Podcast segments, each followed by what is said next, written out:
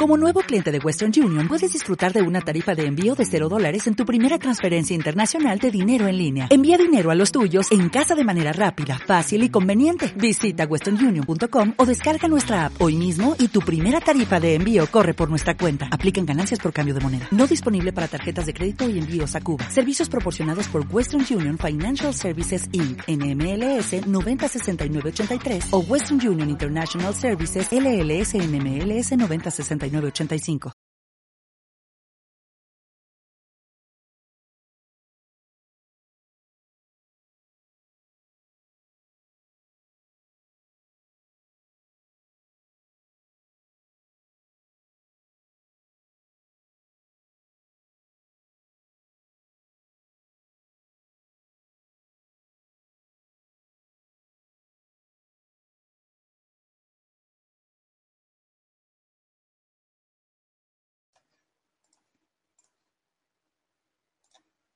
Hola, ¿qué tal? ¿Cómo estáis? Soy Celia, vuestra presentadora de hoy en Mindalia.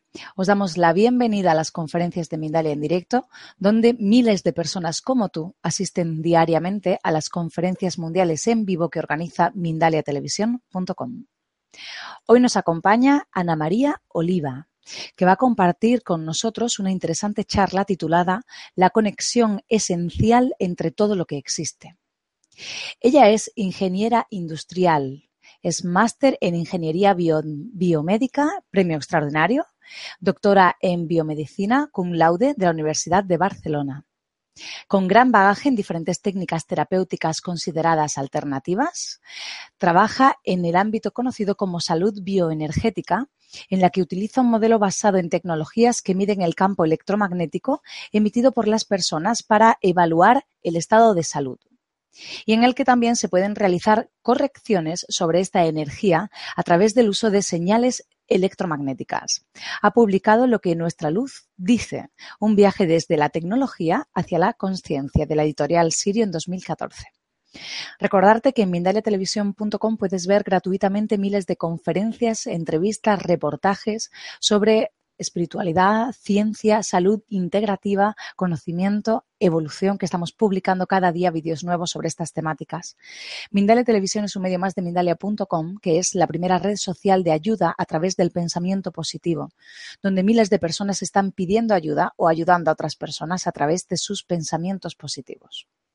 Pues damos paso ya a nuestra invitada y a su charla, La conexión esencial entre todo lo que existe, por Ana María Oliva. Hola Ana, ¿qué tal? ¿Cómo estás? Hola, muy buenas. Os recuerdo que desde ya podéis hacer vuestras preguntas a nuestra invitada a través del chat, poniendo la palabra pregunta en mayúscula, seguido del país desde el cual nos estáis viendo, ambos mayúsculas en grande, que los veamos bien, seguido de la pregunta que queráis que le hagamos a nuestra ponente. Y al final de su charla, Ana María responderá a vuestras preguntas. Pues bienvenida, Ana, gracias por estar con nosotros, que nos disponemos a escucharte. Muchas gracias, gracias por la invitación, gracias a los que estáis ahí presentes, a los que estaréis presentes en otro espacio de tiempo diferente, porque ya sabemos que el tiempo no es más que la atmósfera de la mente. Y bueno, pues quiero compartir con todos vosotros esta, este ratito en el que voy a hacer reflexiones alrededor de lo que es la ciencia. ¿sí? Es un... Eh, no sé, Celia, si estás poniendo las diapositivas, me imagino que sí es como una serie de conferencias que, bueno, que voy organizando y voy haciendo que son reflexiones que yo me hago a mí misma desde mi bagaje cultural eh, y que, a ver, dame un segundín, Celia, porque algo pasa aquí que esta no es la, esta no es la presentación. ¿Estás segura de que es esta? A ver, pásala así. Eh, esta es la presentación que yo tengo. Vamos a ver si está. Espera, te la voy a compartir para ver si estamos equivocadas. Igual he sido yo que me que se me ha ido aquí un momento. Vaya, esto sí ha sido, esto sí son las cosas del directo. Esto sí es el directo en total. Em, dame un segundito. ¿Es esta? A ver, espera, que esto me cambia ahora de pantalla. Esta, era la de la vez pasada. Esta es la de la vez pasada. Vale, perdona, la busco, ¿vale? Dame un segundito que ahora mismo te la envío. sí, creo que me has enviado la... anterior. Estos son... A ver, ¿dónde estamos? Eh, aquí. Aquí la tengo. Ay, darnos un segundito. Esto, esto pasa en las mejores familias. y por más que hayamos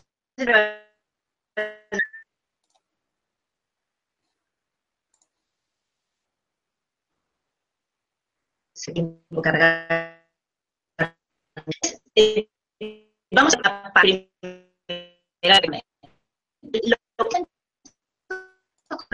Un segundo, un segundo, no se, no se te está escuchando bien.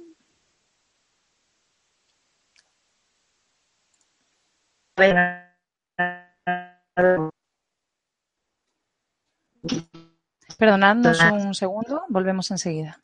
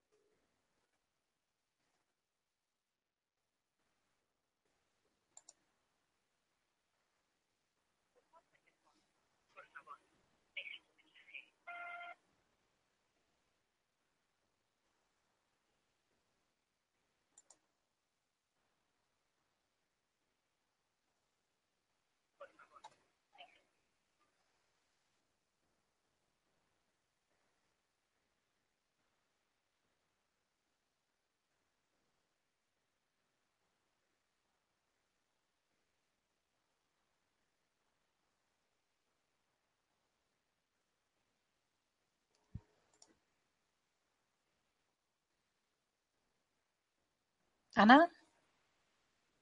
A ver, que está subiendo que la,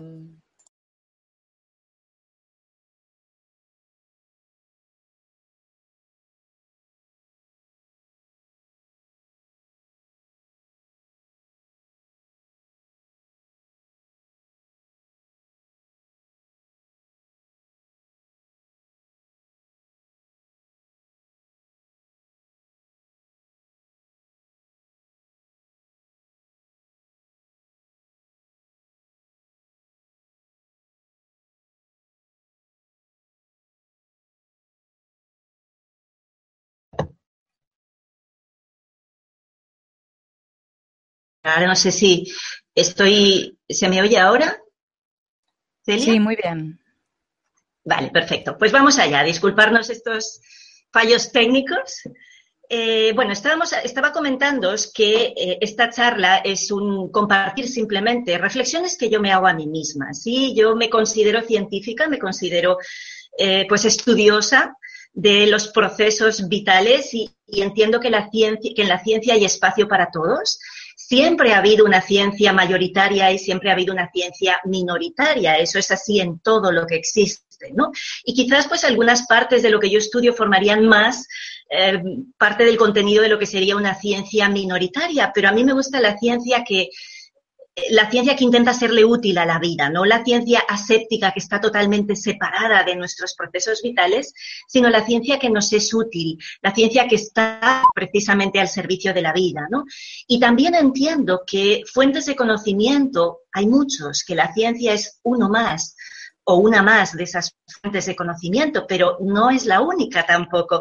Hay toda una mm, Exacto, esta, esta sí que es. Ya puedes pasar a la siguiente.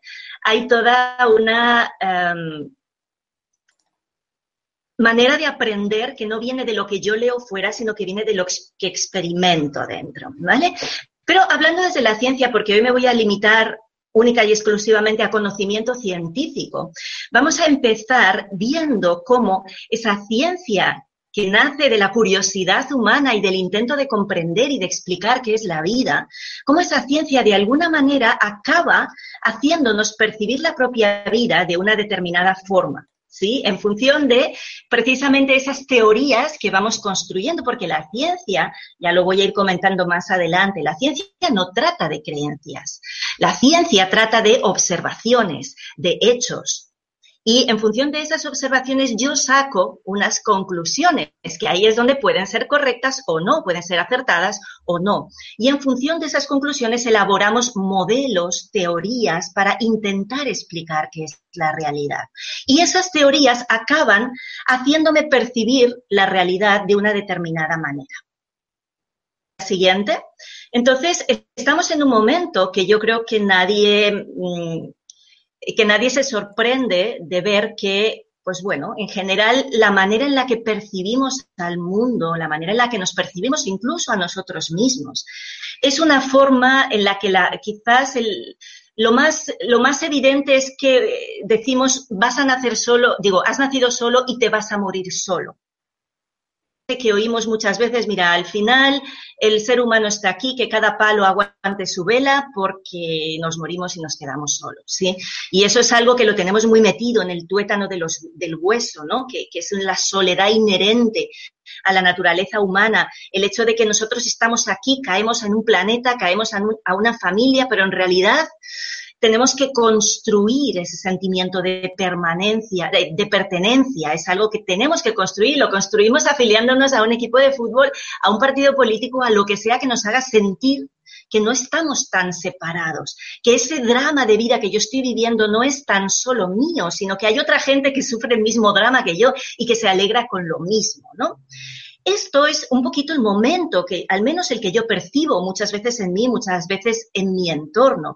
Y esto es algo que no es, que tampoco es nuevo. O sea, a lo largo de toda la historia ha habido una ciencia mayoritaria y una ciencia minoritaria, si es que le podemos llamar ciencia, un pensamiento mayoritario y un pensamiento minoritario. Igual que siempre ha habido un Demócrito y un Aristóteles. Siempre ha habido quien pensaba que el todo es la suma de partes y quien pensaba que no, que el todo es un todo mucho más allá de la suma de partes y es indivisible. Eso siempre ha ocurrido. Lo que pasa es que en los últimos siglos, digámosle así, en los dos, tres últimos siglos, esa diferenciación ha sido como o digamos que la corriente mayoritaria ha sido claramente una la de que suma de partes y por tanto si quieres comprender al todo tú disecciona, divide y vencerás. Y eso nos ha llevado a un determinismo, nos ha llevado a un concepto del destino, ¿sí? nos ha llevado una física newtoniana que es totalmente predecible, por eso existe un destino, porque si yo conozco la, fórmula que me, que me puede describir perfectamente a qué distancia y en qué momento va a llegar esa pelotita que tiro con el tiro parabólico, quiere decir que existe un destino y que eso está predeterminado. Eso nos ha hecho, ya no es solo en la física, o sea, eso nos ha hecho pensar y sentir de una determinada manera. Si pasas a la siguiente, vamos a ver que el determinismo más extremo llevado al extremo es el, todo el descubrimiento por parte de Watson y Crick del ADN entendido y descrito como el código de la vida. Ahí ya sí tenemos el determinismo llevado al, máximo extremo. Estaba no hace mucho en un congreso eh, de oncología en el que había una oncóloga muy famosa estadounidense y ella decía, dice, es que no lo estamos entendiendo bien. El ADN, en realidad, es como un libro de cocina. Ahí están todas las recetas, pero jamás un libro de cocina ha cocinado un pastel. Entonces, algo nos estamos perdiendo en esa película en la que nos hemos creído que a través de la genética íbamos a encontrar la solución para todo. Y eso no significa que no sea válido ese conocimiento, pero hay que poner cada cosa en el sitio que le corresponde y con las capacidades eh, terapéuticas también que le pueda corresponder. Pasamos una más dentro de esta percepción del mundo, de, líneas científicas que nos han ido eh, llevando hasta allí. Quizás una de las, eh, de las teorías que más han incidido sobre este punto es la, teoría de la evolución de Darwin, de la que el pez grande se come al chico y de que aquí hay que solo sobrevive el más fuerte. Eso nos hace mucho daño, ese pensamiento, al margen de que pueda ser más o menos cierto en el sentido de que refleje realmente lo que está ocurriendo ahí fuera, que es discutible, es muy discutible. Es cierto que pensar que aquí hay más personas de las que pueden sobrevivir y que aquí se trata de ser el más fuerte, digamos que no ayuda mucho tampoco a ser mejores personas, aunque no es que elijamos la ciencia en función de aquello que a mí me ayuda o no me ayuda. Son datos lo más posible objetivos, aunque luego ya veremos que la objetividad es una absoluta falacia dentro de nuestra ciencia, ¿no? Pero sí que esta tendencia nos ha hecho, ha fortalecido mucho ese pensamiento de supervivencia, de lucha, de ser robots biológicos que tienen que luchar unos contra otros por la supervivencia. Había una científica muy interesante que es bióloga y a la vez economista, que eh, yo una vez le leí un artículo, y lástima que se me ha olvidado el nombre, que explicaba cómo en las, eh, en las mm, culturas en las que hemos crecido con el capitalismo, eh, venimos de una tradición biológica basada en Darwin, pero en cambio en otras culturas, por ejemplo en Rusia, que no se han basado en el capitalismo, sino en el comunismo, la, la teoría biológica predominante no era la de guerra de robots, sino la de sistemas biológicos en cooperación y eso les había llevado incluso en un ámbito aparentemente tan diferente como puede ser la economía, les había llevado a eh, otro modelo, ¿no? Porque si pasamos a la siguiente, eh, pues nuestro modelo económico, nuestro modelo social basado en la mayoría de los lugares en el capitalismo, nos habla de la escasez.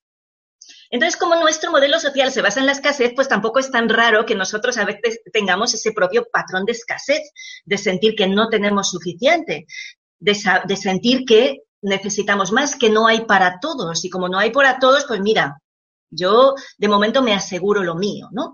Entonces, eh, llegamos hasta el punto de creer que la competitividad y la competencia en general es esencial para conseguir la excelencia pues una creencia derivada de una teoría que puede ser cierta o no, porque al final pues todos son teorías. Entonces esto nos lleva como conclusión, digámosle así, como corolario a esta frase que está en la siguiente diapositiva, en la que yo expreso que al final en esta percepción que tenemos newtoniana mecanicista del mundo, la vida se convierte en una lucha. Es una batalla en la que solo sobrevive el más fuerte, en la que solo las cosas que se consiguen con esfuerzo son aquellas cosas que merece la pena. ¿Cuántos de nosotros no hemos escuchado esa frase? Esforzarse porque solo lo que se consigue con esfuerzo merece la pena. Yo no digo que no haya que esforzarse, pero también sé que hay muchas cosas que merecen la pena que no se consiguen con esfuerzo. Y si alguien se ha quedado embarazada en algún momento, sabrá a qué me refiero. No todo en la vida es a través de la lucha, de la batalla, del sufrimiento. La naturaleza funciona con la ley del mínimo esfuerzo. La naturaleza optimiza el mínimo recurso de energía y esto no es una guerra. Y a mí me da mucha pena cuando se considera incluso la enfermedad como una batalla, porque ahí ya sí tenemos un, gran problema. Cuando, cuando estamos considerando y leyendo los titulares, esta persona perdió la batalla contra.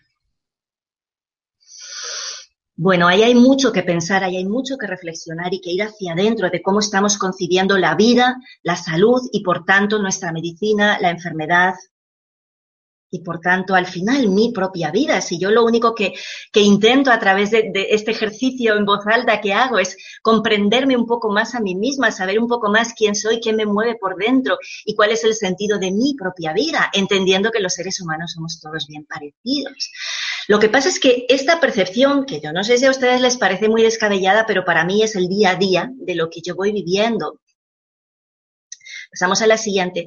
Cuando ya no solo me miro a mí desde mi propia soledad, pero partiendo de ese punto de vista, que estamos solos, separados, dramas individuales y además, eh, pues, pues totalmente determinados, puedes pasar a la siguiente, Celia. Cuando hablamos de las relaciones, ¿con qué nos encontramos? Pues mira, ¿sabes qué te digo? Que te aguante tu madre, porque yo ya me merezco ser feliz. Y esto es lo real porque yo lo valgo. Y está muy bien. Está muy bien que yo reivindique mi propia felicidad. Está por ver si mi felicidad puede ser individual. Está por ver si el hecho de que yo me exprese puede ser a cualquier precio. Porque a veces estamos pagando precios muy altos y a veces estamos justificando lo injustificable. En ese mundo de las relaciones, solo basta con mirar las noticias de cualquier lugar del mundo. Estamos en una cultura del absoluto fraude. El niño que engaña para comerse un chocolate, desde el niño que copia en el examen para sacar mejor nota, desde el adulto que falsifica, desde el político que roba, etcétera, etcétera, etcétera. Y muchas veces, pues, pues bueno, justificamos porque, mira, pues ande yo caliente y que el resto de la gente diga lo que quiera, ¿no? Y aquí está el gran Forges haciendo siempre, pues, caricatura de, las realidades y de las grandes verdades del mundo, ¿no? Entonces, vamos a pasar a la siguiente diapositiva, porque esto es como, como un poquito el dónde estamos, ¿no? Pero esta no es mi charla, mi charla es sobre la conciencia y sobre la conexión esencial de todo lo que viene. Entonces, vamos a partir de la ciencia para intentar desafiar como mínimo esa primera premisa, ¿no? Vamos a aportar conciencia, pero para poder aportar conciencia, tengo que desapegarme de mis propias creencias. Porque si yo me creo que tengo la verdad, si yo me creo que lo que yo sé es lo único que vale, si yo me creo que lo que yo he leído es lo único que está escrito, tengo un gran problema. Se llama arrogancia. Y nosotros pecamos mucho, muchísimo. Y se le llama ser psicorrígidos, ¿sí? y se les llama como tú quieras y eso no depende de tu cargo, ni de tu posición, ni de tu profesión. Hay personas que son muy, muy dogmáticas y no hace falta que sean científicos. Muy dogmáticos, hay toreros muy dogmáticos, hay políticos muy dogmáticos al margen de cuál sea su profesión. Eso solo depende de qué tanto tú te identificas con tus propias creencias. Entonces, para mí, la ciencia continuamente, y cuanto más leo más, me va dando la posibilidad de desafiar a mis propias creencias, eh, ofreciéndome una visión diferente de lo que yo hasta ahora había creído. Yo he crecido en un paradigma newtoniano. En la universidad se sigue explicando las leyes de Newton como si fuera la única física que existe.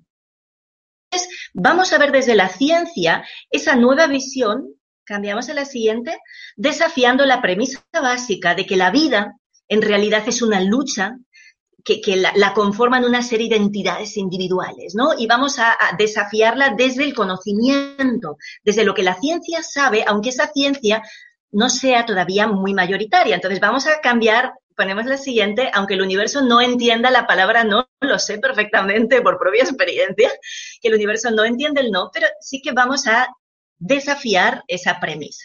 Entonces, lo bueno, siguiente, lo bueno de la física cuántica o de la física moderna, vamos a hablar de la física moderna, mejor dicho, es que nos da la posibilidad, nos, nos presenta una posibilidad de que todo en la vida exista en realidad como una dinámica de cooperación, de relaciones. El universo entonces ya no sería, como nos han dicho, una suma de partes individuales rodeadas de vacío. Ya no sería una lucha por la supervivencia, sino que hay, y eso es lo que vamos a ir viendo, una red de conexión entre todo lo que existe, una red que comunica todas esas partes que van intercambiando energía y información y que hace que siquiera podamos separar o diferenciar tan claramente una cosa de la otra. Vamos a profundizar un poquito en esto. Esta siguiente diapositiva intenta reflejar esta idea básica que vamos a ir desglosando, ¿vale? Pero ya les adelanto aquí que este es como el core de lo que, de lo que yo les quiero transmitir, ¿no? Al final lo sabemos. Lo que pasa es que no siempre eh, la física, la física moderna, el problema que tiene es que es un desafío al sentido común todo el tiempo, ¿no? Es un continuo desafío a mis creencias, un continuo desafío a lo que me parece observar, a lo que creo observar y un continuo desafío al sentido común. Pero lo sabemos. Lo sabemos. Yo un día en una charla hacía el, juego de cantar una canción y luego volver a cantar exactamente la misma canción tres tonos más arriba. Y les preguntaba, digo, ¿es la misma canción? Y algunos, eh, bueno, casi todos me decían, sí, pues si no he hecho ninguna nota igual. ¿Cómo puede ser la misma canción si no hay ni una sola nota idéntica a la, a la, anterior vez que la he cantado? ¿Qué es lo que hace una canción? ¿Las notas o las distancias ¿Qué hace una fórmula química? ¿Los átomos o cómo se relacionan esos, átomos, y cómo se organizan entre sí químicamente? ¿Cuál es la diferencia entre el, grafito y el carbono? Entre el grafito y el diamante, si queréis, o entre el carbón y el diamante. Es de la misma sustancia química, carbón puro. Bueno, alguno tiene más impurezas, entonces ya no vale tanto el diamante. Pero es la misma composición química, lo único que cambia es la manera en la que están distribuidas esas moléculas, es decir, las relaciones entre esa molécula y la de al lado. Aquí tenemos una estructura hexagonal que me forma carbón, que mancha y que no tiene valor. Y si no, que se lo digan a los mineros del norte de España, y por otro lado tengo otra que es una cúbica centrada en las caras, para el que le guste la cristalografía, que me genera algo de altísimo valor. Tiene propiedades absolutamente diferentes, pero tiene la misma composición química. Entonces, ¿qué es lo importante? ¿Qué es lo que realmente conforma la materia y lo que conocemos? ¿Esos átomos o la manera en la que se relacionan? ¿Sí? Para mí esta imagen es como muy clave y por eso la pongo al principio para enmarcar todo el resto, porque luego me dará más tiempo, me dará menos tiempo a profundizar, pero si hemos comprendido esto, en realidad hemos comprendido mucho sobre lo que está pasando. Lo importante quizás no es ni siquiera qué nota soy yo, qué nota me toca cantar, lo importante es la melodía que hacemos entre todos cada uno de nosotros es único, aunque nunca seamos perfectos, pero eso no importa, porque somos únicos, ¿sí?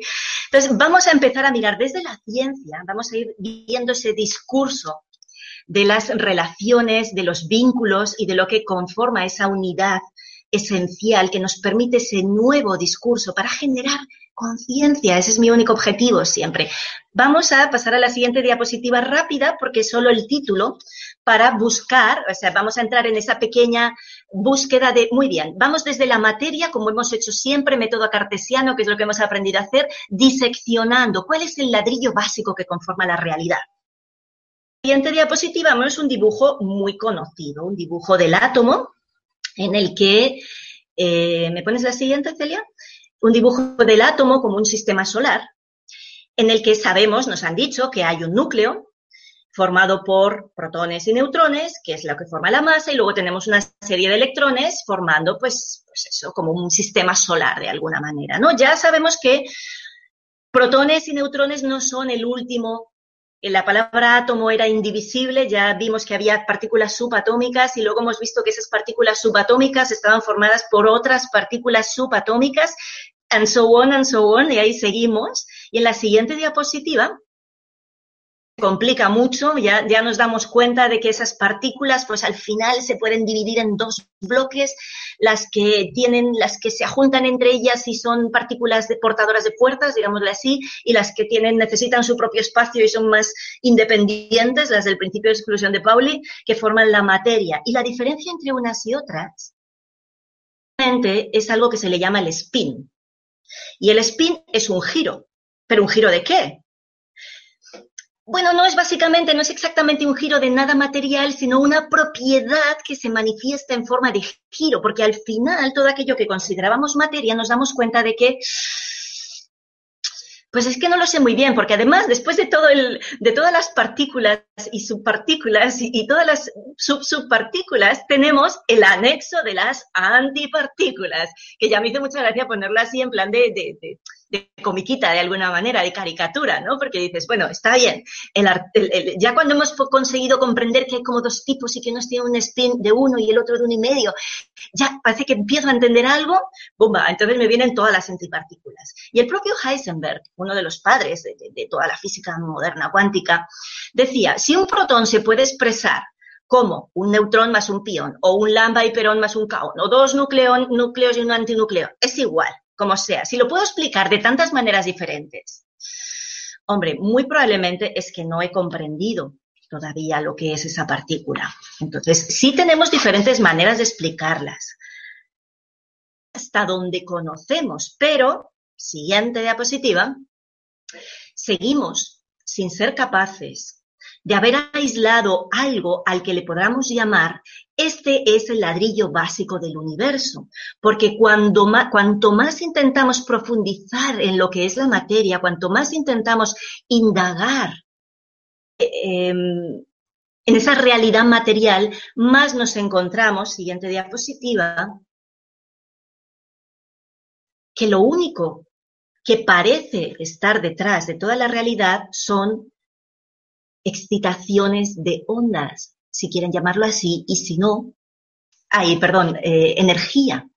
Pero esa partícula como tal, al final se acaba diluyendo. Entonces, siguiente diapositiva, el propio Niels Bohr decía, todo lo que llamamos real está hecho de cosas que en realidad no se pueden considerar como reales es bastante interesante todo eso, ¿no? Porque nos, nos lleva como mínimo a, dejar la puerta abierta a la incertidumbre, palabra que el ser humano odia por encima de muchas otras, el principio de incertidumbre, que no lo he puesto esta vez, pero es algo que, que es parte esencial de la, de la física moderna, digámosle así, pero que es que al ser humano no nos gusta, necesitamos certezas, queremos saber que uno más uno son dos. Y, la teoría de ondas nos dice que uno más uno pueden ser dos, puede ser uno y medio, puede ser cero, puede ser uno y tres cuartos y puede ser cualquier valor intermedio. Pero poco a poco en este discurso empezamos a ver cosas interesantes, porque de esto hace casi 100 años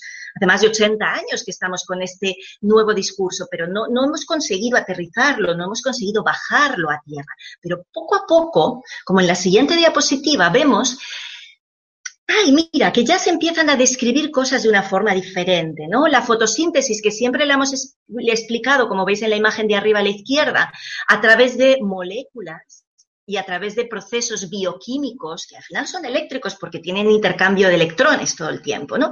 Pero bueno, es igual, a partir de procesos bioquímicos resulta que empiezas a leer cosas que te hablan, por ejemplo, de la fotosíntesis desde el punto de vista de antenas y conversiones de energía. Luz en materia. Hombre, esto ya me empieza a resultar interesante a pesar de que me resulta muy desafiante a mi sistema de creencias. Por supuesto que me lo resulta, porque yo sigo viendo una planta y como mucho puedo ver el agua y la clorofila, no veo antenas como tales, ¿no? Vamos a continuar avanzando. Ya hemos visto que en, ese, en esa búsqueda en esa búsqueda de ladrillos básicos nos encontramos solo con la energía, no nos encontramos con nada más. Pero es que además eh, esa, esa, dualidad que tenemos ahora mismo de la onda, la partícula, de la energía, la materia, y no sabemos muy bien porque no hemos conseguido comprender exactamente qué es. Además, es que se comporta muy raro, muy raro, muy, extraordinariamente. ¿Sí? No sé si, pasa la siguiente, no sé si alguno de ustedes ha leído últimamente, yo ayer o anteayer leí precisamente un artículo muy interesante que decía, China logra el entrelazamiento cuántico de fotones en el espacio a una distancia récord de 1.200 kilómetros. Estaba ahora mismo leyendo el enlace que lo tengo aquí también de la, noticia, ¿no? ¿Qué significa eso? Pues que se han dado cuenta que las moléculas, eh, las partículas, perdón, hay unas partículas que pueden tener una propiedad, no siempre ocurre, pero pueden tener una propiedad que se le llama entrelazamiento, que tiene que ver con que lo que le pasa a uno lo nota a la otra partículas que se han generado simultáneamente, cuando yo las separo, esta recibe un estímulo y la otra lo, muestra exactamente igual. Se influencian unas a otra que ver nada ni con el espacio ni con el tiempo. Y esto es algo que ocurre en el mundo microscópico. Podéis conectaros a Internet y buscar el entrelazamiento cuántico que acaban de conseguir los chinos a 1200 kilómetros como, como un experimento. O sea, ya no es una entelequia de creo que ocurre esto. Eso está totalmente confirmado. En el mundo microscópico, y si pasamos a la siguiente, también en el mundo macroscópico, aunque este cueste más porque es más minoritario todavía, pero esa comunicación no local entre personas, que no depende ni del espacio ni del tiempo. Es eso que tantas veces hemos llamado un presentimiento, una intuición y que, pues, para muchos de nosotros es tan real como cualquier otra percepción que llegue a mí, como cualquier otra eh, señal que proceda de cualquier otro sentido. ¿Sí? Entonces, seguimos. Relaciones insospechadas, pero el problema más importante o, el, el kit de la cuestión de la, de la física es lo que se le llama el problema del observador. El ojo que todo lo ve, o quizás el ojo que todo lo crea cuando observa. Claro, esto es muy difícil porque este sí desafía nuestro sentido común al máximo. La siguiente, en la siguiente diapositiva vais a ver a lo que me refiero.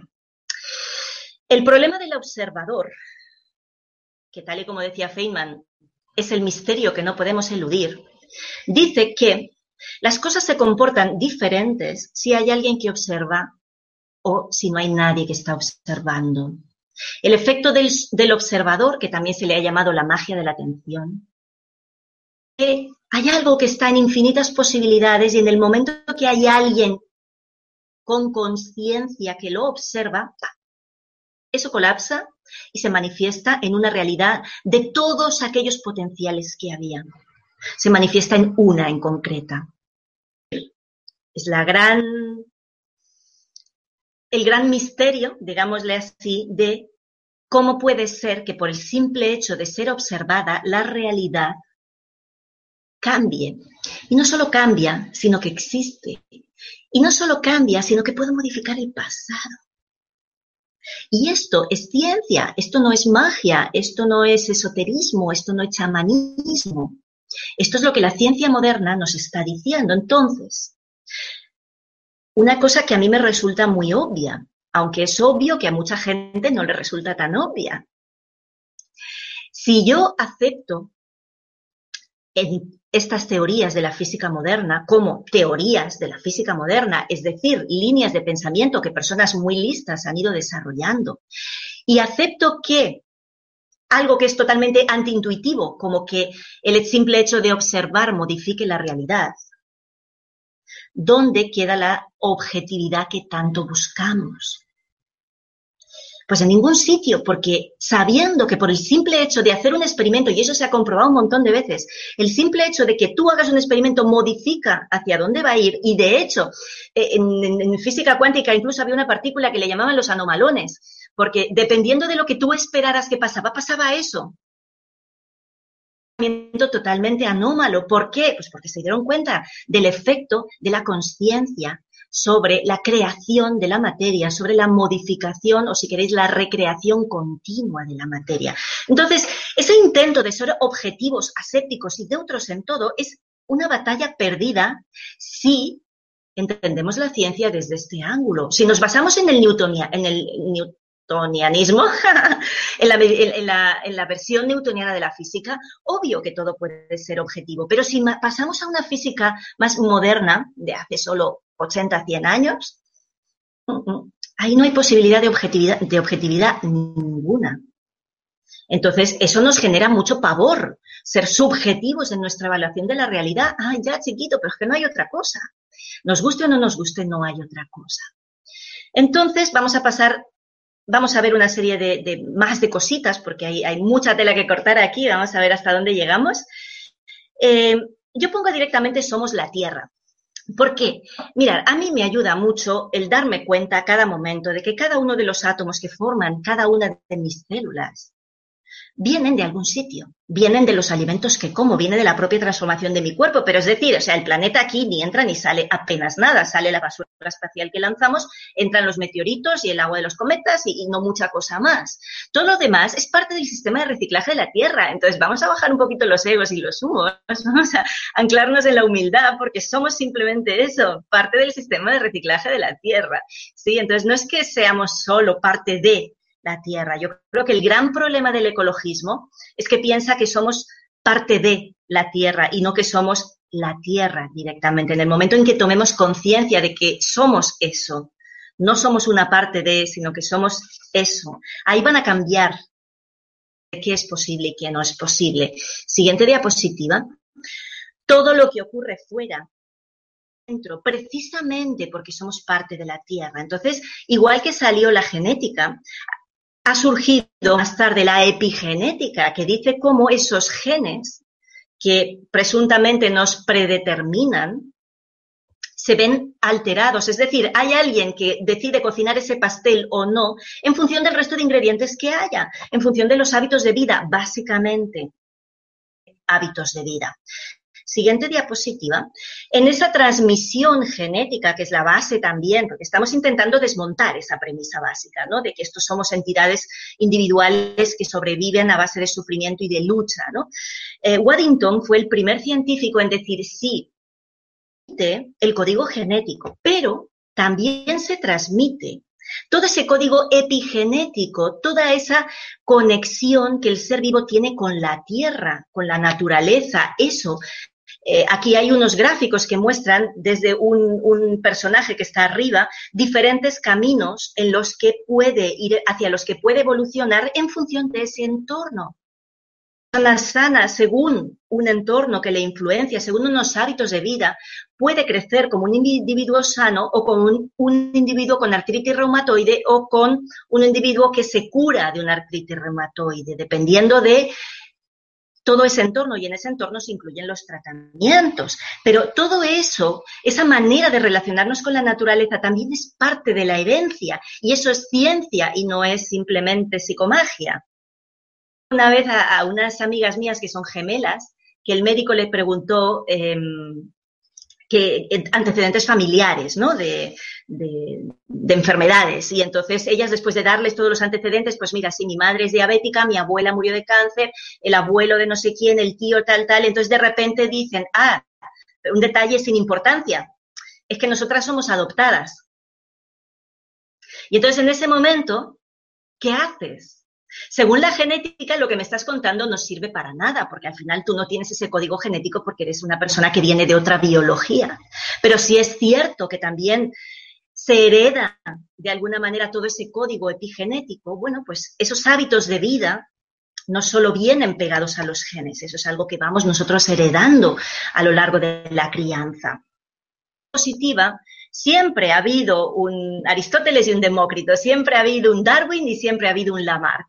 En la siguiente diapositiva vamos a ver que, bueno, pues que esa, teoría de la evolución basada en la lucha y en el, la supervivencia de más fuerte, pues oye, en esa misma época ya había otra, una persona que estaba diciendo, pues no, no se basa en luchar y que solo el más fuerte y el que mejor muta eh, es el que sobrevive. No, el ambiente produce cambios cooperativos en los animales y la evolución es esa conexión las distintas partes de la naturaleza, entre organismos y medio ambiente, es decir, en la naturaleza en su conjunto, porque comprender o entender que un animal está totalmente separado de una planta también es exponernos en una separación que no es real, todo es parte de la misma naturaleza y esa misma naturaleza hace una, una evolución que es cooperativa entre todos, ¿no? Entonces, Lamarck explicaba desde otro ángulo totalmente diferente lo que Darwin intentaba explicar desde esa lucha por la supervivencia. La siguiente diapositiva, que hace un poquito énfasis en este tema, el ambiente es el responsable de los cambios. No es que haya una mutación, no, es que nosotros nos vamos adaptando continuamente. Haya tenido bugambillas o geranios y los haya criado, lo sabe. Si a un geranio yo no lo riego, saca flores. Si a un geranio yo sí lo riego, saca hojas y hojas y hojas y hojas. Pero si quiero que saque flores, dejo de regarlo y ¡boom!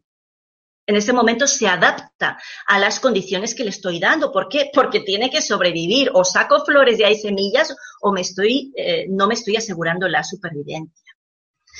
¿Vale? Entonces, eh, bueno, esta es una de las, de las visiones, ¿no? Que, que, rompe un poquito el esquema de Darwin de que solo sobrevive el más fuerte. No, sobrevivimos los que somos capaces de darnos cuenta de que esto es una cooperación y que yo no estoy separado del entorno. Es más, siguiente diapositiva, estoy tan no separado del entorno que una célula en sí misma no tiene individualidad. Por eso podemos trasplantar, por eso se hacen terapias de células madre, por eso se hacen terapias de órganos.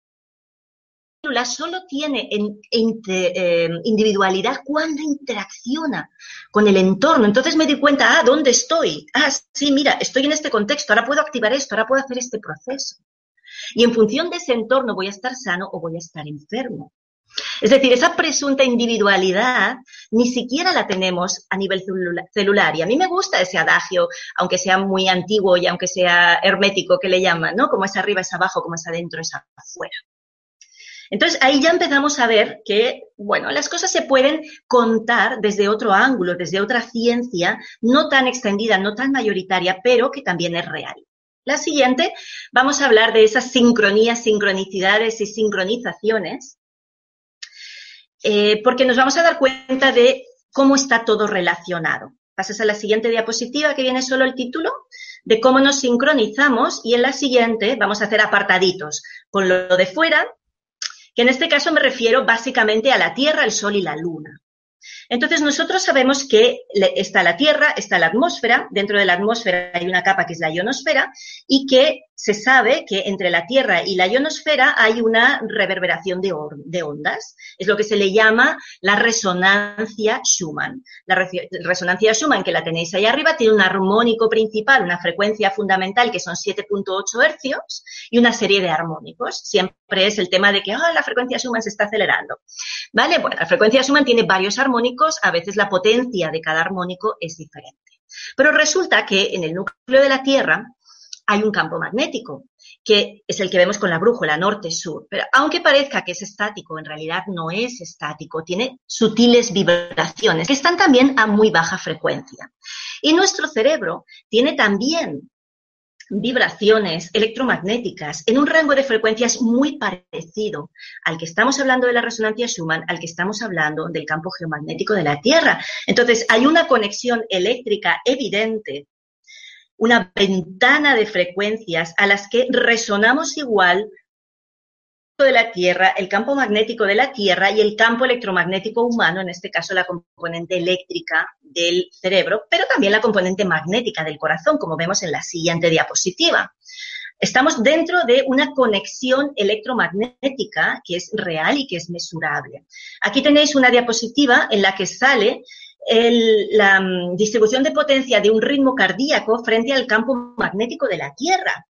Hombre, yo no voy a decir que son iguales, pero sí parece haber una cierta correlación entre, entre ambas ondas. Sí parece que al menos en determinados momentos o determinadas personas son capaces de conectar con el, con el campo magnético. El campo magnético del cuerpo es 5.000 veces más fuerte que el campo eléctrico magnético está en el corazón, campo eléctrico está en la mente. El corazón de la Tierra es el núcleo magnético, la mente de la Tierra podría ser esa resonancia Schumann. Curiosamente, también es 5.000 veces más fuerte el corazón que el cerebro. Por eso, cuando tú quieras amplificar algo, ponle corazón, ponle sentimiento, porque de esa manera eso que tú estás mandando cerebralmente tiene mucho más recorrido porque tiene mucha más potencia.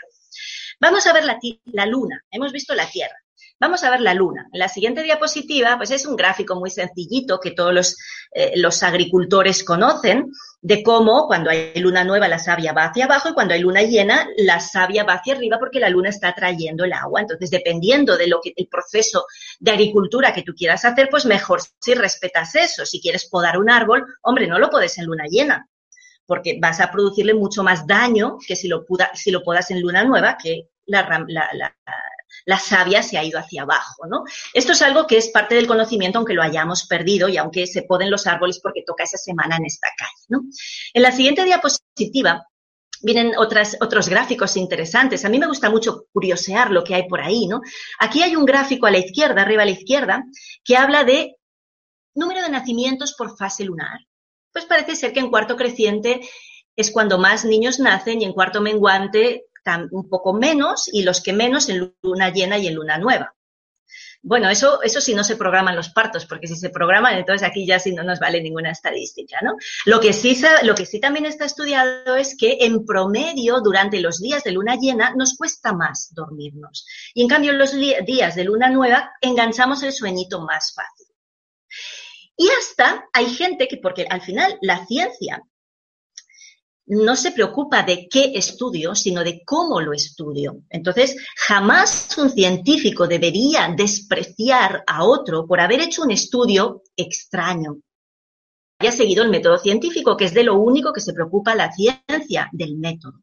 Entonces, aquí tenéis dos resultados como mínimo curiosos, a mí me resultan curiosos, que hablan de la subida en bolsa de determinados valores en función de la luna. Hombre, hicieron muchos años de estudio, ¿eh? porque desde 1990 hasta 2007 hay unos cuantos años. Em, entonces, bueno, pues ahí hay una serie de estadísticas que dice de nuevo que luna nueva y luna y cuarto menguante, pues ahí no, no, mejor no invertir mucho o mejor, no sé, yo no sé mucho de bolsa, pero que los que tienen tendencia a caer. Hombre, no lo sé si es verdad o es mentira. La ciencia nunca, nunca juzga si algo es verdad o es mentira. Simplemente observo unos datos, sigo un método, los analizo y saco una consecuencia. Pues ha habido gente que se ha entretenido a mirar esto y que ha sacado estas conclusiones. Pues no, es interesante ver que hay esa correlación, que se puede encontrar una cierta correlación entre las fases de la luna, es decir, de alguna manera, es decir, parece que sí nos está afectando algo esa luna. En la siguiente diapositiva vemos algo que ya es mucho más conocido, que es que el sol, hemos visto la Tierra, la Luna, ahora el sol, el sol sí nos afecta mucho. Hay tendencia a que la tensión arterial suba en la tarde, igual que la fiebre, ¿no? Los que, los que estamos a veces atentos a eso, no, mira, ya han pasado las 7, las 8 de la tarde y, y ya no le ha subido la fiebre, pues ya vamos bien en ese caso, ¿no? Hay una serie de, hay un reloj circadiano, hay un reloj solar en el que nuestros procesos fisiológicos, la secreción de cortisol, los movimientos intestinales, eh, todos los procesos fisiológicos se ven, eh, cambiados en sus valores dependiendo de la hora. Y ojalá y fuéramos capaces de utilizar esa información para también elegir cuál es el mejor momento para hacer un tratamiento, pero obviamente esto sigue siendo ciencia minoritaria. Dentro del Sol también, en la siguiente, Sabemos que el Sol, eh, el campo magnético de la Tierra nos protege de las emisiones solares, de los vientos solares y de las tormentas solares, por eso tenemos esas auroras boreales tan bonitas.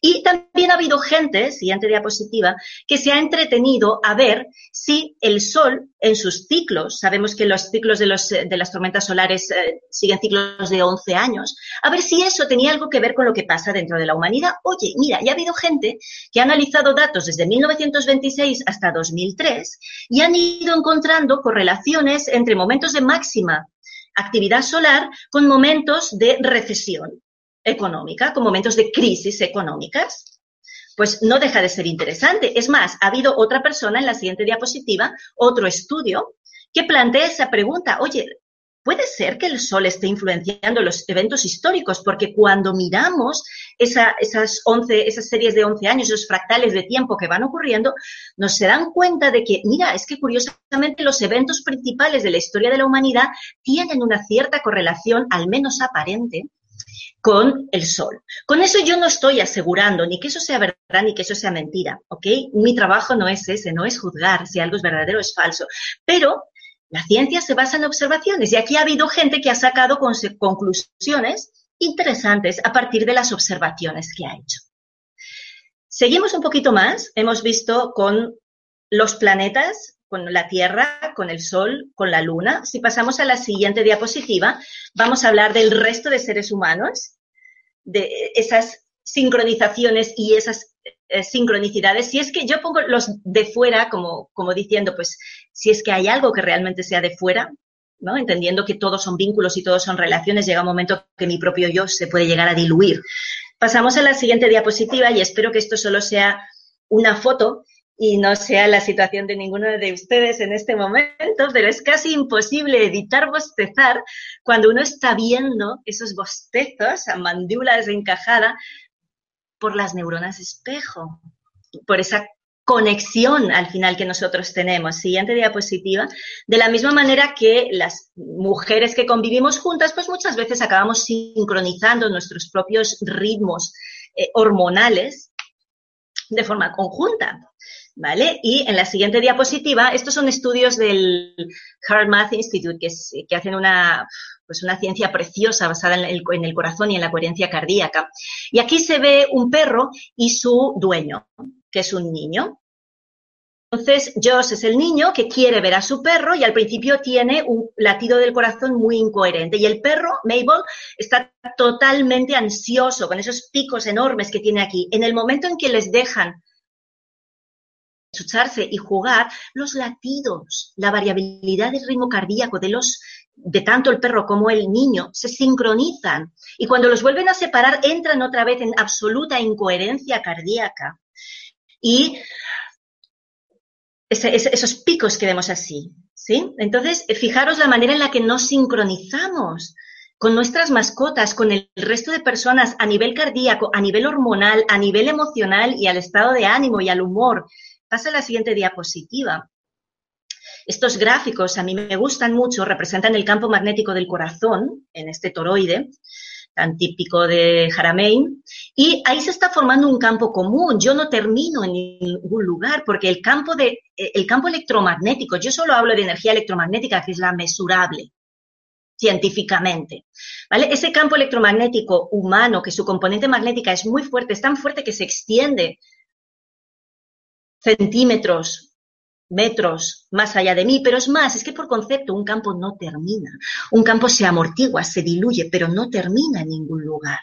Entonces, continuamente estamos ahí ensamblados en esa sopa, en esa sopa de radiaciones, en esa sopa de campos magnéticos, en esa sopa de emisiones del corazón que salen de uno, que van al otro y que crean una realidad en común. Y vamos al último punto, que es conmigo. Hemos visto con los de fuera, con los planetas, con el resto de personas y conmigo.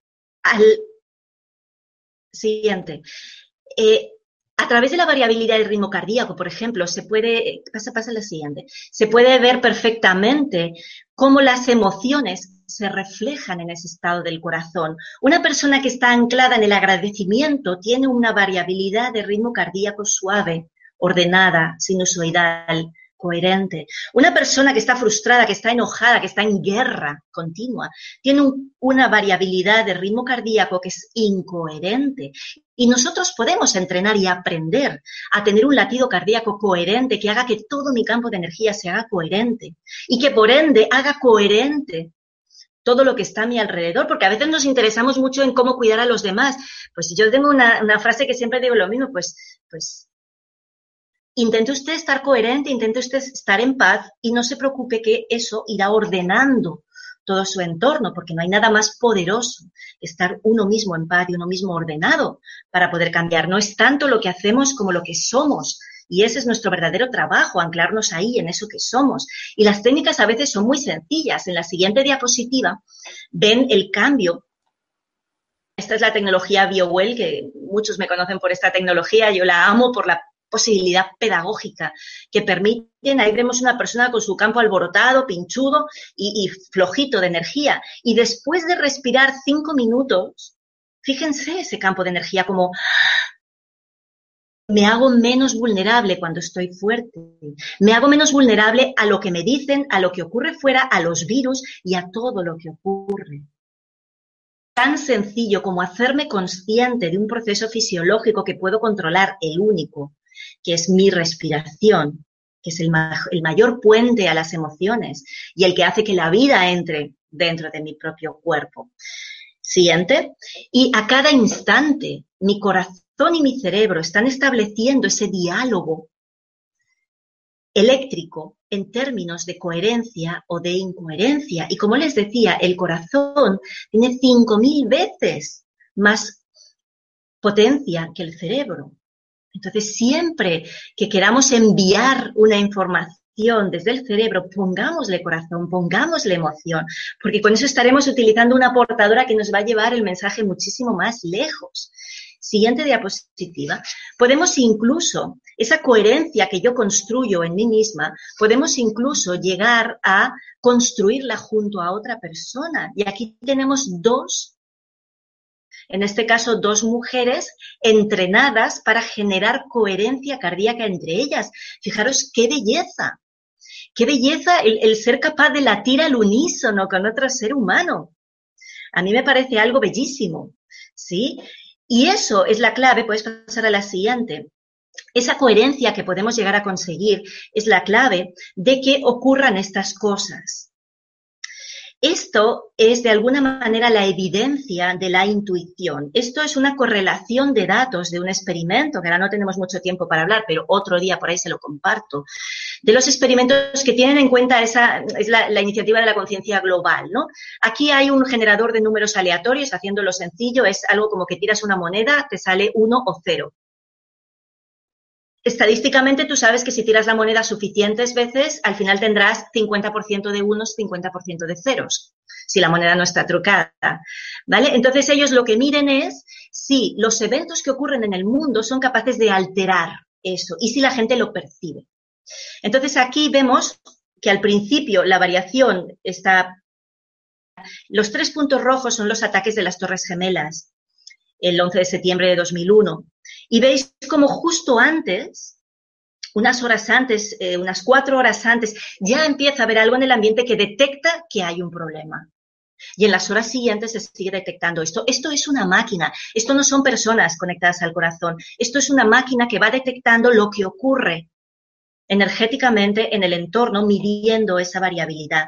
Es decir, lo que ocurre dentro de la raza humana lo percibimos incluso desde antes de que haya ocurrido. A mí eso me parece fascinante. En la siguiente diapositiva vemos que no solo nosotros lo percibimos, sino que la Tierra, la Tierra lo, percibe.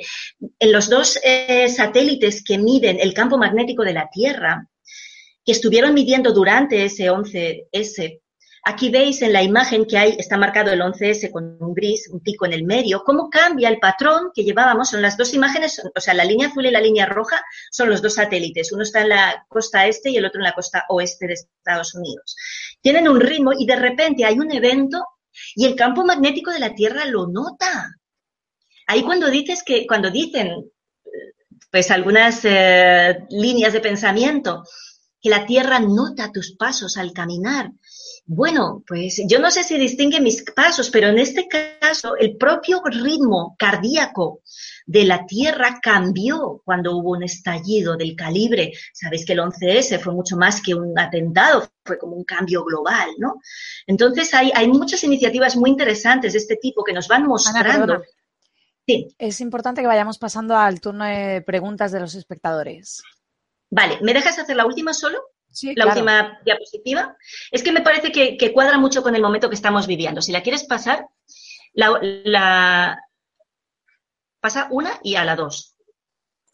Porque eh, esta segunda, exacto, esta que hay aquí, tiene que ver con la guerra, tiene que ver con el terrorismo, tiene que ver con lo que estamos viviendo. ¿Vale? Entonces están eh, en los años 80, en momento de máxima guerra entre Israel y Palestina eh, eh, Israel y Líbano, en este caso, ¿vale? Y entonces aquí hay dos líneas. La línea azul te dice la intensidad de la guerra medida por número de muertos al día. Y en la línea de puntos te está mostrando el número de personas que se han reunido para meditar por la paz. Entonces, si os fijáis en estas líneas, en los momentos en los que hay más gente meditando, la intensidad de la guerra ha disminuido. Cuando disminuye el número, aumenta el número de muertos. Es una observación y las lecturas que se hacen de esa observación. Cada uno que interprete lo que quiera. Gracias. Ahora sí, Celia, lo doy por finalizada. Pues bueno, muchísimas gracias por esta interesantísima charla. Antes de pasar a hacer las preguntas que nos han llegado desde países de todo el mundo, quiero recordaros que Mindalia es una ONG sin ánimo de lucro, que tiene como uno de sus objetivos eh, ayudar a difundir el conocimiento humano e impulsar la solidaridad planetaria por todos los medios. Que justo debajo del vídeo de esta conferencia, en la descripción escrita, podéis encontrar más información sobre Mindalia y Mindalia Televisión para suscribiros a nuestro canal de YouTube, para perdón, colaborar por un mundo mejor como voluntario de Mindalia o para hacer una donación económica a la ONG Mindalia si así lo deseáis. Y ahora, si te parece, damos paso a las preguntas que tenemos para ti. Aquí estoy. Dani te pregunta em, eh, desde México, ¿de dónde proviene el ADN y cómo fue que se formó en el agua? bueno, el origen de la vida es algo que todavía no está resuelto. Biológicamente no sabemos exactamente cómo se llegan a formar las primeras moléculas de la vida que probablemente fueran aminoácidos mucho antes de llegar a tener el ADN. ¿sí? Lo que sí es cierto es que ha tenido que haber una serie de condiciones que incluye una serie de sustancias químicas y también incluye un, mm, un ambiente determinado y pues algunos experimentos han podido digamos, en cierto modo recrear ese origen de la vida eh, utilizando, es decir, tipo relámpagos o rayos, si lo quieres hacer, con moléculas de amoníaco y con otras moléculas eh, pues que tienen los, los, ingredientes básicos de lo que nosotros conocemos como la vida, que es carbono, hidrógeno, oxígeno y nitrógeno. Esos son los cuatro elementos que forman la vida en sí misma, ¿no? Entonces, eh, hay algunas teorías que apuntan hacia ese lado. Si, si a alguien le gusta, por ejemplo, el Wilhelm Reich, él habla del experimento XX o el experimento 20, creo que es, 21, nunca me acuerdo, eh, que es el que habla de, de la creación de la la vida, vamos a decirlo así, si se puede decir a partir de la materia inorgánica, ¿no? Si es que se puede considerar algo orgánico o inorgánico, pero claro, hablar del origen de la vida, sí, ojalá y yo te lo pudiera explicar, porque eso significaría que, que lo hemos entendido, ¿no? Pero todavía estamos ahí intentando encontrar cuáles son las condiciones, no solo bioquímicas, sino también energéticas que han permitido. Pero lo que está claro es que a través solo de condiciones bioquímicas y por ley de azar, de reacciones que puedan ocurrir por casualidad, de esa manera no se va a poder encontrar el origen de la vida. Porque estamos obviando que al final la materia no es más que energía. Entonces necesitamos también tener en cuenta ese, ese paradigma energético cuando estemos hablando de la vida, cuando estamos hablando de la biología. Al final el ADN es una molécula evolucionada de otras moléculas en inicio más primitivas. No sé si te he contestado algo o medio o nada, pero, pero sí que para mí es muy importante darnos cuenta de que, de que eso, de que no podemos basar el origen solo en una serie de reacciones químicas, porque para eso hace falta energía. Esa energía tiene que venir de algún lado. Yo la, parte o la divagación o disertación más plausible la escuché este verano en un congreso eh, con un científico que hablaba de eso, ¿no? De cómo a través de de los rayos. O sea, el, planeta, nuestro planeta Tierra es un planeta eléctrico, es un planeta electromagnético, como hemos visto. Entonces, no podemos nunca olvidarnos de esa energía que al final es la que también hace que se produzcan los procesos. Y al final todo lo que llamamos químico en origen no es más que un intercambio de electrones, de protones, es decir, de, cargas eléctricas. Entonces, quizás estaría bien que enfocáramos la investigación también abriéndole un poquito el scope hacia la, parte eléctrica y la interacción con la materia, porque creo que por ese lado vamos a encontrar más respuestas. Eh, Hope te, pregunta desde Colombia. ¿La teoría del doble cuántico hace parte de esa conexión esencial entre todo lo que existe? ¿Es una manera de conectar con nuestra divinidad para que nos dé respuestas adecuadas? Bueno, la teoría del doble cuántico, como sabes, eh, de Jean-Pierre Garnier Mallet, es una teoría de un físico muy reputado en el que habla, pues sí, de que hay como otra contraparte, si lo quieres entender así, que vive a otro, a otro tiempo y que por tanto tiene la posibilidad de explorar otros potenciales que en tu tiempo pues te llevarían mucho más. Entonces lo que para ti es un segundo, para él puede ser una vida, le da tiempo a explorar por aquí, por aquí, por aquí, por allá.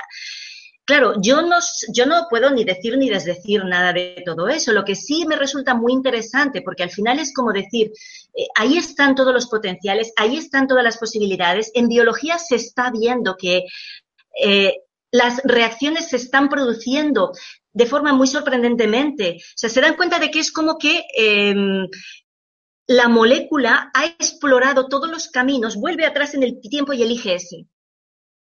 Entonces dices, ¿cómo es posible? Pero, pero se han dado cuenta de que está siendo así. Entonces, probablemente eso vaya en la misma línea de lo que dice Jean-Pierre eh, Garnier Malet. Lo que sí es cierto, y, y vuelvo a decir, que para mí lo bonito y lo interesante es que la ciencia nos ayude a generar conciencia, que la ciencia nos ayude a romper un poquito este esquema rígido y estas creencias tan rígidas de que todo está determinado y nos dé la posibilidad de que solo por observar estamos creando. Es más, no me atrevería ni siquiera a decir co-creando, porque co-crear significa separarte de, crear con, como si yo fuera algo diferente de ese con quien estoy creando, ¿no? Entonces, vamos a dejarlo ahí en, esa ambigüedad, pero sí me parece un discurso pues muy coherente, científicamente impecable, y muy interesante desde ese punto de decir, vamos a generar conciencia, vamos a dejar de vivir la vida como si todo fuera una lotería de que qué mala suerte me pasó, qué buena suerte me ha pasado y ahora vamos a dejar de vivir desde la inconsciencia y el determinismo y vamos a subir un poquito ese, esa responsabilidad de decir, pues sí, y Probablemente la mayor parte de las cosas estén en mi mente, por eso antes de irte a dormir vigila mucho en qué estás pensando, porque eso es lo que vas a alimentar tu subconsciente. Y si además puedes hacerte consciente de esas otras partes no visibles de ti, estás abriendo tu conciencia. Pues bueno, que muchos llamarán de pseudocientífica, pero que cada vez más estamos viendo que tiene una raíz científica importante. Entonces, para mí todo lo que sea generar conciencia, solo por eso ya me vale. Pero es que además este tipo es un científico como la copa de un pino. Yo no soy experta en su teoría del desdoblamiento, lo he leído como he podido, sí le he escuchado más de lo que he leído porque a veces que me pierdo en las, en las disertaciones, ¿no? Al final yo soy una simple ingeniera que lo que intento es que eso sea útil, ¿sí? Sabéis que el discurso de los ingenieros siempre es, bueno, ¿y esto para qué me sirve, no?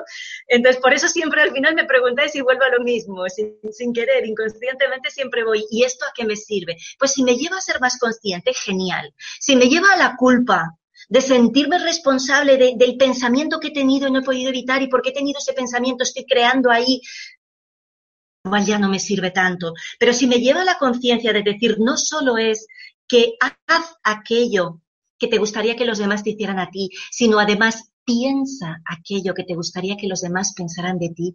Vale, vayamos allá, vayamos allá, si hay mil caminos que nos llevan a Roma, si al final todo lleva al mismo sitio. Por eso decía, el conocimiento es de una pieza.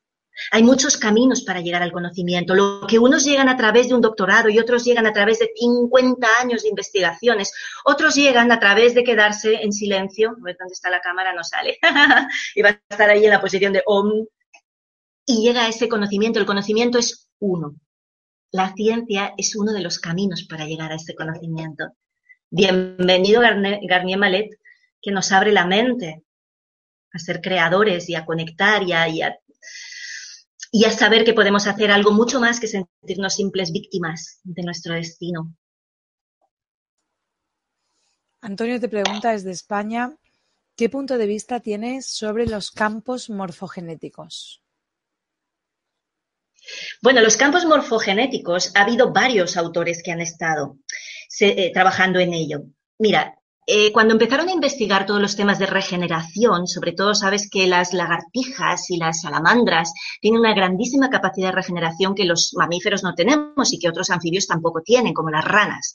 Entonces se dieron cuenta de que había algo que no sabían cómo llamarlo, pero que era como un principio ordenador de la materia. ¿Vale? Entonces, por analogía, todos hemos visto un imán en nuestra vida. Ese imán tú lo tienes ahí puesto y parece que no haga nada hasta que le pones hierro. Y cuando le pones hierro observas que la materia, el hierro, las limaduras, se ordenan siguiendo ese campo.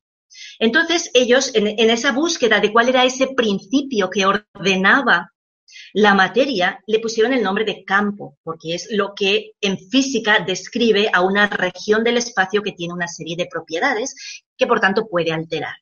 Entonces, a partir de ahí, por una línea de pensamiento que viene toda la parte de, la regeneración, se dieron cuenta, por ejemplo, de que cuando le cortaban una patita a la salamandra, lo siento, pero la investigación muchas veces es así, le cortaban una patita a la salamandra Y entonces ahí se generaba un muñón. En ese muñón hay lo que llaman un blastema, ¿vale? Una serie de células. Si lo dejaban crecer suficiente, cuando luego cortaban ese muñoncito y lo trasplantaban en otro lugar, salía una patita. Es decir, había la información de soy una pata. Pero si lo cortaban inmediatamente que se había formado ese muñoncito y lo ponían en otro lugar, por ejemplo en la cola, salía otra cola y no una pata. Y dijeron, ah, son las mismas células. ¿Cómo puede ser que ahora se conviertan en pata y que ahora se conviertan en cola? Y ahí fue uno, una de las líneas de investigación que iban hacia el origen de ese campo ordenador de la materia. Porque claro, es muy sorprendente que la misma materia se comporte de formas diferentes simplemente en función del tiempo. En un caso ha adquirido una propiedad y en el otro caso todavía no y adquiere la del lugar donde está. Entonces, a partir de ahí ha habido varios autores que han postulado esa existencia de un campo morfogenético en el sentido más estricto de la palabra, que da la forma. ¿Vale? Lo que pasa es que luego ha habido otra gente que ha asociado ese campo morfogenético con el campo acásico, que ya es harina de otro costal. Ahí ya estamos hablando de otra cosa. Ahí ya no estamos hablando de algo que tiene un soporte electromagnético relativamente consistente científicamente, si a alguien le interesa ese tema, esa es, mi fascinación, los campos electromagnéticos en la, en la vida. Claro, una cosa es que yo describa un campo morfogenético de un individuo particular, otra cosa es que hable de un campo colectivo, de un campo de conciencia colectivo, de un registro acásico donde esté la información de todo. Ahí ya eso es un salto cuántico, probablemente, ya es un salto más importante. Sí parece también haber evidencia de que las neuronas, más que depositarios de recuerdos, aparte de otras funciones, porque hay neuronas para, todas las funciones, si quieren llamarlo así, eh, también se comportan como antenitas. O sea, más que estar depositando el, recuerdo en sí mismo y ser un almacén, es una antena que conecta al campo y se baja la información. Y si la antena se pierde, porque esa neurona pues, se ha llenado de placas betamiloides o de lo que sea y esa conexión se pierde, eh, no es que se pierda el recuerdo, se ha perdido el cable que me comunicaba el recuerdo. Por eso de pronto lo pueden recuperar, sobre todo en la lucidez de las horas antes de la muerte. ¿Sí? Estoy hablando de algún enfermo de Alzheimer que pierde absolutamente la memoria y de repente, justo antes de morir, se conecta otra vez al campo y baja la información. Ahí hay unos experimentos muy, muy interesantes. Un tal Pibram que se dedicaba a, desintegrar los cerebros de las ratitas, eh, enseñándoles a cómo ir dentro de un laberinto y iba haciendo, pues, eh, ¿cómo se dice? Ahora no me sale la palabra. Bueno, iba quitándoles trocitos, estirpando trozos de cerebro para ver en qué momento la ratita se olvidaba de cuál era el, en la salida del laberinto y se dio cuenta que aunque les hiciera papilla, el cerebro, la ratita seguía encontrando, quiere decir, la memoria no está en un sitio concreto. Hay una línea científica minoritaria que va en ese, en ese sentido. Entonces, a mí eso me parece interesante pensar que en realidad ahí está todo y de hecho, pues, eh, pues bueno, pues muchos hemos tenido a veces ese presentimiento, ese flash del, del pasado y del futuro. Entonces, quizás eso del tiempo, pues, eh, sea mucho más que relativo todavía. No sé. Yo no descarto ninguna de esas opciones, pero intento que la ciencia no se convierta en mi fe. Intento simplemente que eso me lleve a una mayor apertura y a una mayor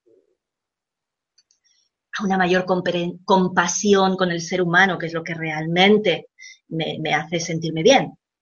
El divertimento de la mente. No sé si te he contestado con eso, Antonio. Virginia te pregunta desde España, ¿cómo saber si una conexión es real o imaginada por el ego? ¿A qué no, entiendo a qué se refiere. ¿Una conexión, dices, de, intuición o de premonición? Vamos a si es una, si cuando sientes una conexión con alguien o con algo, supongo, es una conexión real o imaginada por el ego. Ya, pues esa es la gran pregunta, amiga. Esa es la gran pregunta.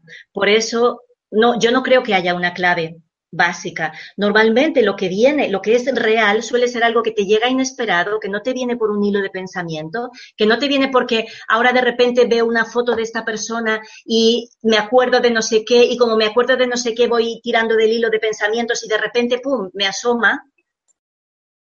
O porque estoy obsesionada con esta persona o con esta situación y entonces como estoy continuamente ahí en el, en el background todo el rato eh, pensando en esa persona, pues me llega, si viene por ahí probablemente sea más del ego, pero si es algo que tú estás tranquilamente en tu casa, eh, yo qué sé, eso es algo que hacemos todos, eh, estás cocinando en tu casa y de repente te viene un flash de, ay, fulanito, pues probablemente eso sea más real, ¿vale? Para mí siempre son cosas que te vienen insospechadas, que es algo totalmente diferente de lo que estabas pensando en ese momento.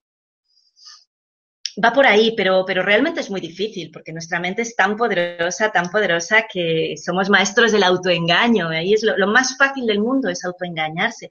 Por eso para mí el trabajo principal siempre es vamos a centrarnos, vamos a, callar esta un poquito para poder fortalecer un poquito el corazón y desde ahí, desde, desde el silencio de mi mente, intento poner luz y desde ahí intento dejarme sorprender por la información, porque si la voy a buscar, mm, mm, probablemente es el ego o la mente, como lo quieras llamar.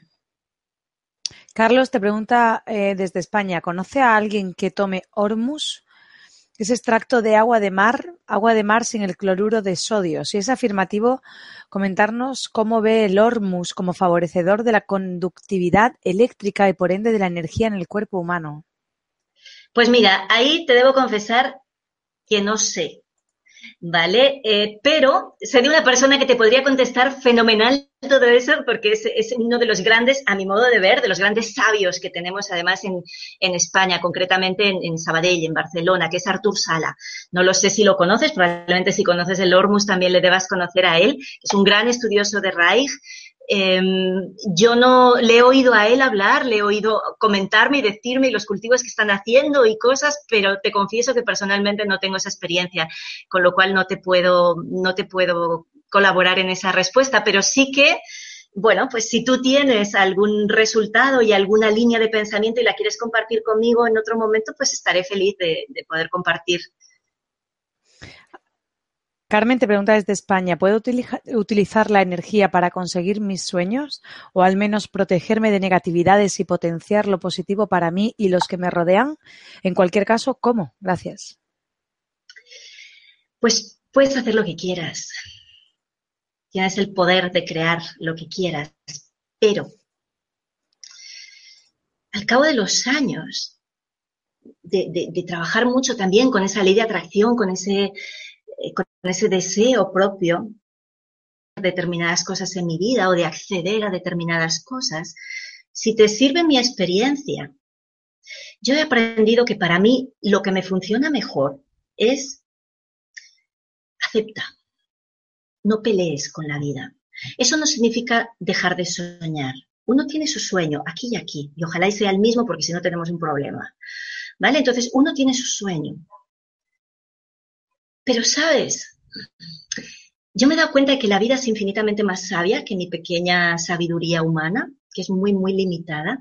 Y me he dado cuenta de que precisamente porque estamos todos relacionados, dejarme y ahora es mi creencia que exprese porque yo me siento libre siempre de expresar lo que creo, igual que me siento libre de citar a determinados científicos. Una cosa no quita la otra. Yo intento distinguir muy bien cuando, cuando estoy hablando de una teoría y cuando estoy hablando de mi creencia. Ahora te comparto mi creencia. Mi creencia es que encarnamos en equipo que encarnamos en grupo y que a veces eso hace que yo no siempre esté donde quiero estar o donde creo que tengo que estar.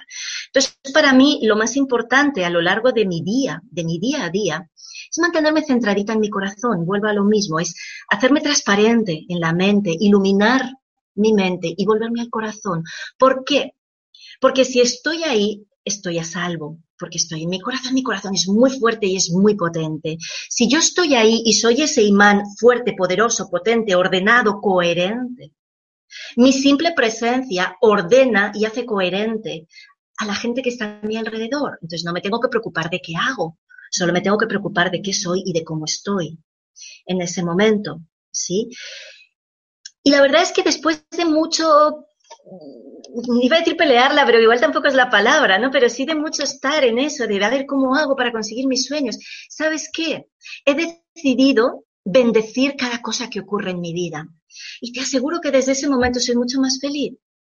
Sigo soñando, sigo siendo, yo soy muy ambiciosa a nivel personal, a nivel profesional, soy muy ambiciosa en el sentido de que soy muy curiosa, yo quiero conocer esto, quiero llegar hasta ahí, quiero hacer esto y quiero hacer lo otro. Pero una cosa es eso, sano, como sana curiosidad de niña, si quieres así. Pero en vez de decirle a la vida lo que quiero que sea, he aprendido a amar lo que la vida me ofrece.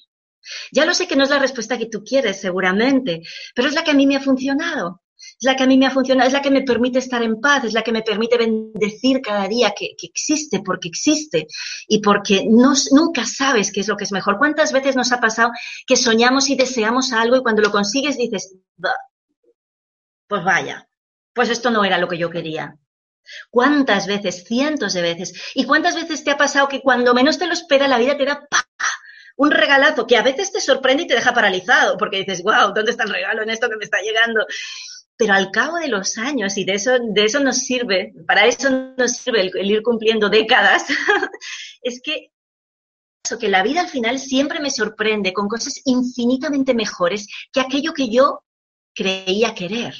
Entonces he aprendido a querer lo que ocurre, a amar lo que es, a bendecir lo que llega cada día. Y de esa manera, créeme, eres mucho más feliz. Como no luchas, no pierdes energía. Y como estás anclado en ti, en tu corazón, estás anclada en tu propia luz, en tu sueño, en el agradecimiento, en la alabanza, en la bendición, Estás anclada en la vida, no estás anclada en esa parte que te jala hacia abajo, no estás anclada, anclada en lo negativo. Claro que llega lo negativo, por supuesto que llega. Pero ¿qué es positivo y qué es negativo? Al final son gradaciones. ¿Qué es calor y qué es frío? ¿Qué es luz y qué es oscuridad? Si al final uno más uno puede ser cero, ¿de qué estamos hablando cuando hablamos de positivo y negativo?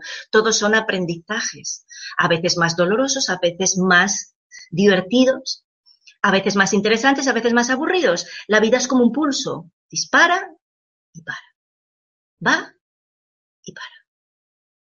Y hay que aprender a manejarse en la incertidumbre, a sostener ese momento de vacío, esperando cuál es el siguiente sueño que se va a manifestar. Y mientras yo sigo soñando, pero no le voto demasiada energía a eso, prefiero poner la energía a mi realidad, a lo que es real, a lo que existe en mi vida, al aquí y a la hora, a mis hijos que los tengo que alimentar, a ese paciente que entra por la puerta y que en ese momento es lo único que existe para mí.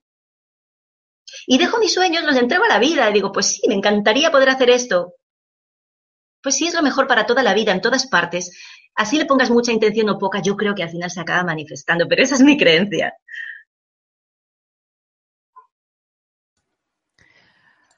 Pues hasta aquí hemos llegado. Agradecerte tus respuestas y la información que has compartido en directo con personas de todo el mundo en numerosos países que han participado hoy, como Brasil, República Dominicana, Colombia, México, España, Argentina, Uruguay, Perú. Y a todos los que nos habéis acompañado hoy en Mindal en directo, gracias por vuestra importante participación. Esta, conferencia puedes verla de nuevo en mindaliatelevisión.com para repasar conceptos y compartirla en vuestras redes sociales. Además, en Mindalia Televisión podéis ver toda la programación de las próximas conferencias. Dejamos estos últimos instantes para ti, Ana, para que te despidas, para que digas cómo pueden contactarte y para que respondas a una última pregunta que han hecho por aquí si das orientación para crear campañas en pro de la paz. Pues mira, no me lo ha pedido nadie, pero yo estoy receptiva a lo que la vida me regale.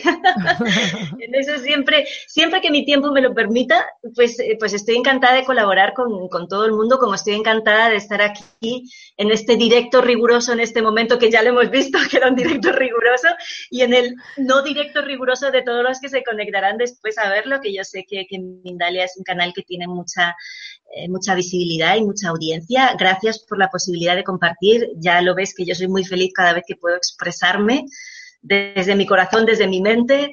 Y, aquí estoy. Eh, como mi nombre es Ana María Oliva, pues simplemente tienen que buscar anamariaoliva.es y ahí está mi página web. Eh, encontrar más cosas mías. Y, y, nada, pues aquí a la orden. Para lo que pueda, lo que os pueda colaborar, siempre encantada. Pues antes de terminar, recordaros que en mindaliatelevisión.com, debajo de este y otros vídeos, en la descripción escrita, podéis encontrar más información sobre Mindalia y Mindalia Televisión. Para suscribiros a nuestro canal de YouTube, para haceros voluntarios de Mindalia o para hacer una, una donación económica a la ONG Mindalia si así lo deseáis. Pues de nuevo a todos, muchas gracias, en especial a ti, Ana. Un placer. Igualmente. Estamos aquí sudando la gota gorda, ¿eh? Estamos, ¿no? aguantando. Yo no sé tú, pero aunque sea de noche, aquí está haciendo un calor ahora mismo que es como... Aquí también.